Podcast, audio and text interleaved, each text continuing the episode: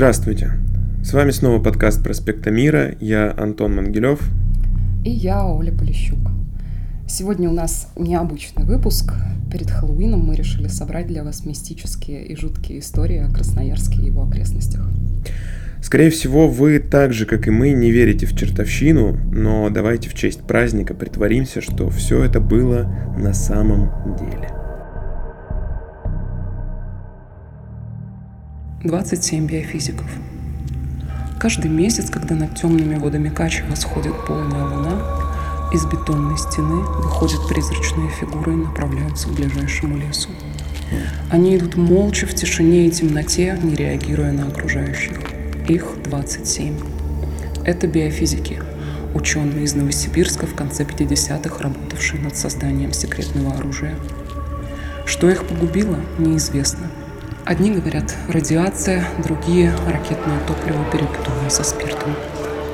Ясно лишь одно. Они так и не нашли успокоения и теперь обречены на вечный призрачный марш. Не подходите к ним близко. Каждый, кто приблизится к процессии, освободит одного из призраков, но сам займет его место.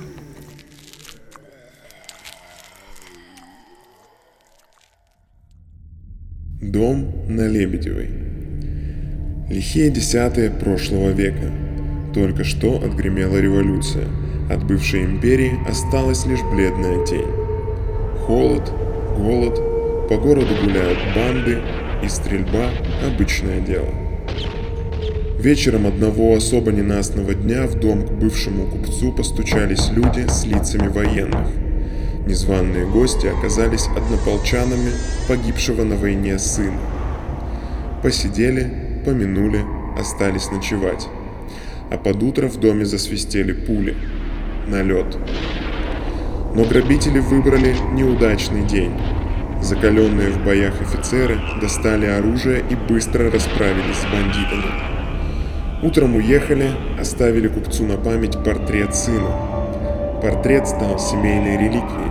Потомки купца давно переехали, но картина переходила от отца к сыну. И вот однажды внук купца, идя ночью домой мимо родового дома, увидел в окне странную фигуру. Сквозь запыленное стекло на него смотрело бледное, но смутно знакомое лицо. Молодой человек поздоровался с незнакомцем, но тот лишь ухмыльнулся, вскинул руку к козырьку и растворился в воздухе. Только тут парень и узнал это лицо. Лицо с портрета давно мертвого офицера.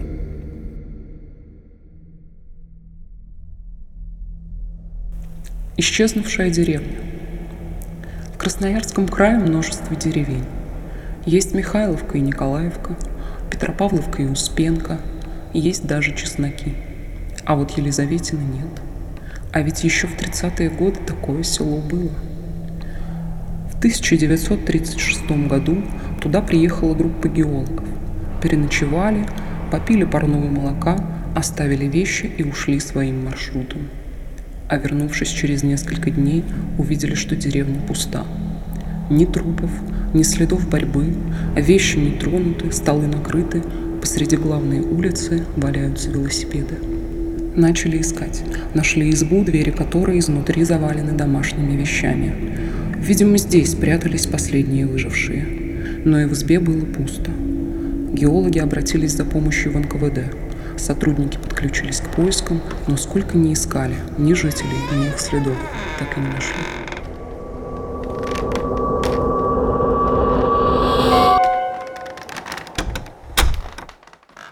Призрак музейного комплекса на Стрелке.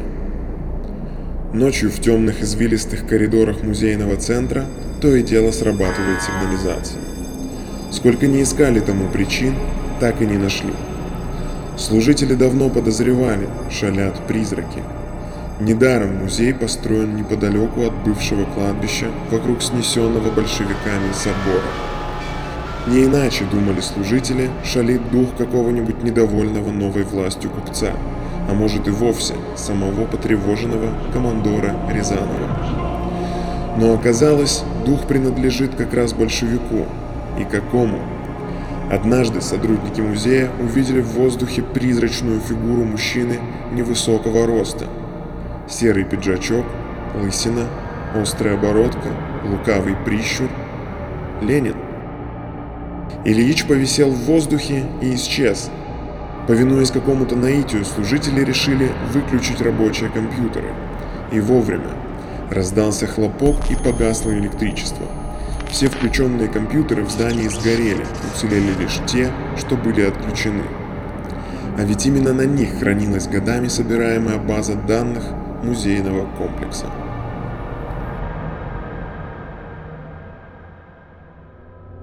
Призрак купца Полякова. Под Новый год у магазина сувениров много работы. В тот декабрьский вечер Елена Касаткина, директор салона «Диана», решила задержаться подольше. Отпустив сотрудников и заперев двери старинного дома номера 51, женщина удалилась в свой кабинет и занялась делами. Увлеченная работой, Елена не сразу почувствовала просочившийся в коморку странный запах. Пахло табаком. Выйдя из кабинета, она увидела солидного мужчину в дореволюционном сюртуке, степенно сидящего в кресле.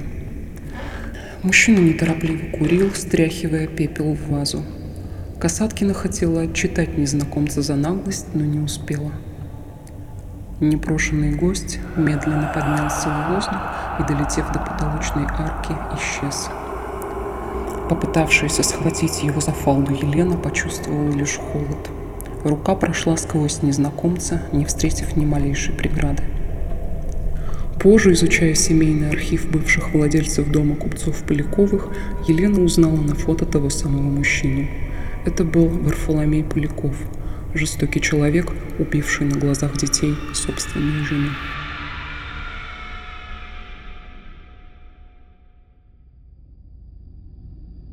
Полтергейст в Старцево.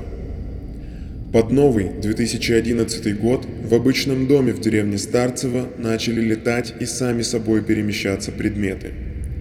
Посуда, люстра, елочные игрушки и даже купленные на праздник апельсины. Вдруг, словно обезумев, начали нападать на людей, стремясь нанести им побольше ущерба. Стены дома покрылись вмятинами, а жители – синяками.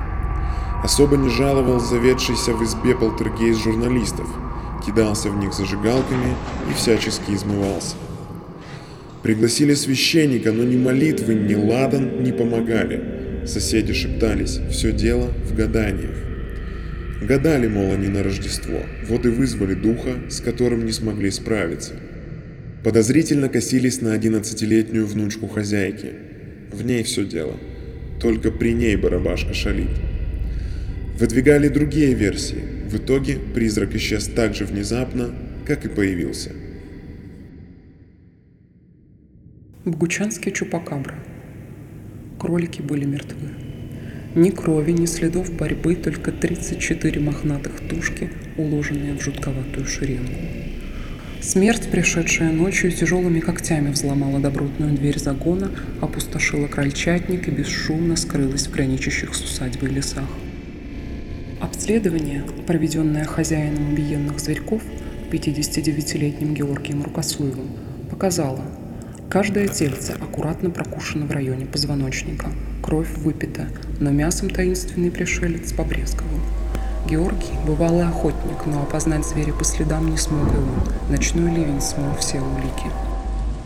За день Рукосуев как мог укрепил куриный вольер, но ночью последовал новый визит, и от 28 кур – остались только воспоминания.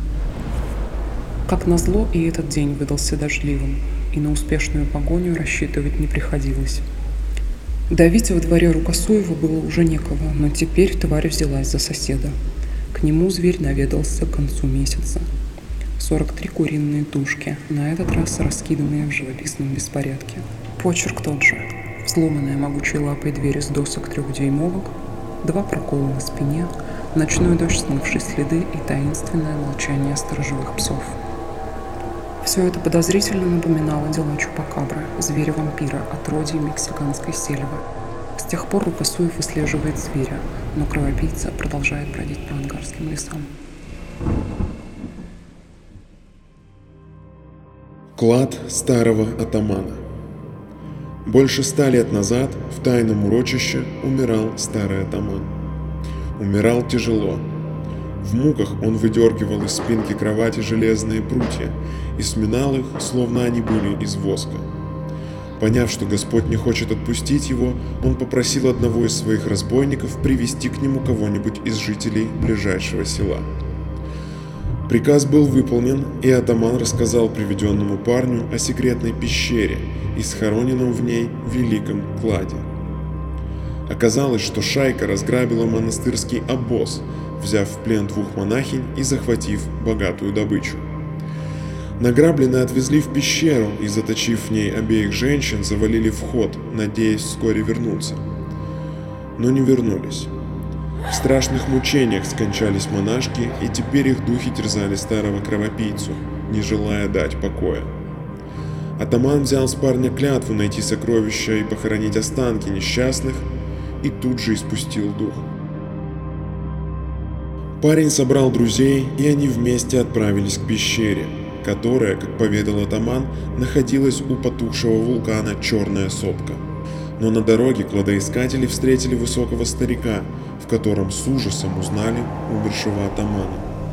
В страхе бросились они обратно в деревню, и старик не преследовал их. Вскоре участники похода начали умирать.